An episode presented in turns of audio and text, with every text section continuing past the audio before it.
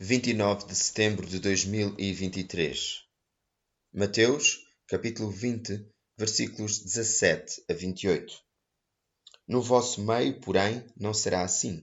Quem quiser ser grande no vosso meio, será vosso servo, e quem quiser ser o primeiro no vosso meio, será como vosso escravo. A vossa maneira de proceder deve ser a mesma do filho do homem, que não veio para ser servido, mas para servir e dar a sua vida para resgate de muitos. Os discípulos ainda não tinham compreendido a verdadeira dimensão do reino de que Jesus falava.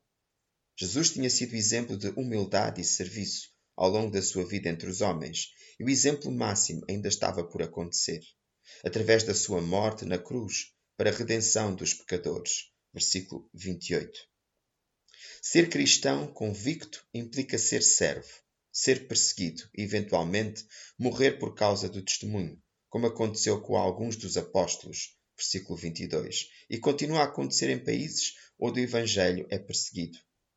Seria o leitor capaz de morrer pelo seu Senhor?